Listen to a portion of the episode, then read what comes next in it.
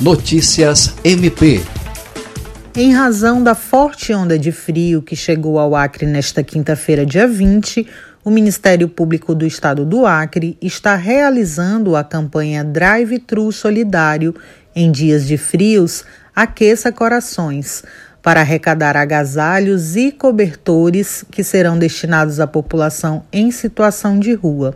A ideia é mobilizar servidores da instituição e a sociedade em geral em favor das pessoas mais vulneráveis neste momento. Devido à pandemia do novo coronavírus e das medidas de segurança recomendadas pelas autoridades de saúde, as doações serão realizadas no formato drive-thru e estão sendo coletadas no estacionamento do edifício sede do Ministério Público, na rua Marechal Deodoro 472, no centro de Rio Branco, das 8 às 15 horas.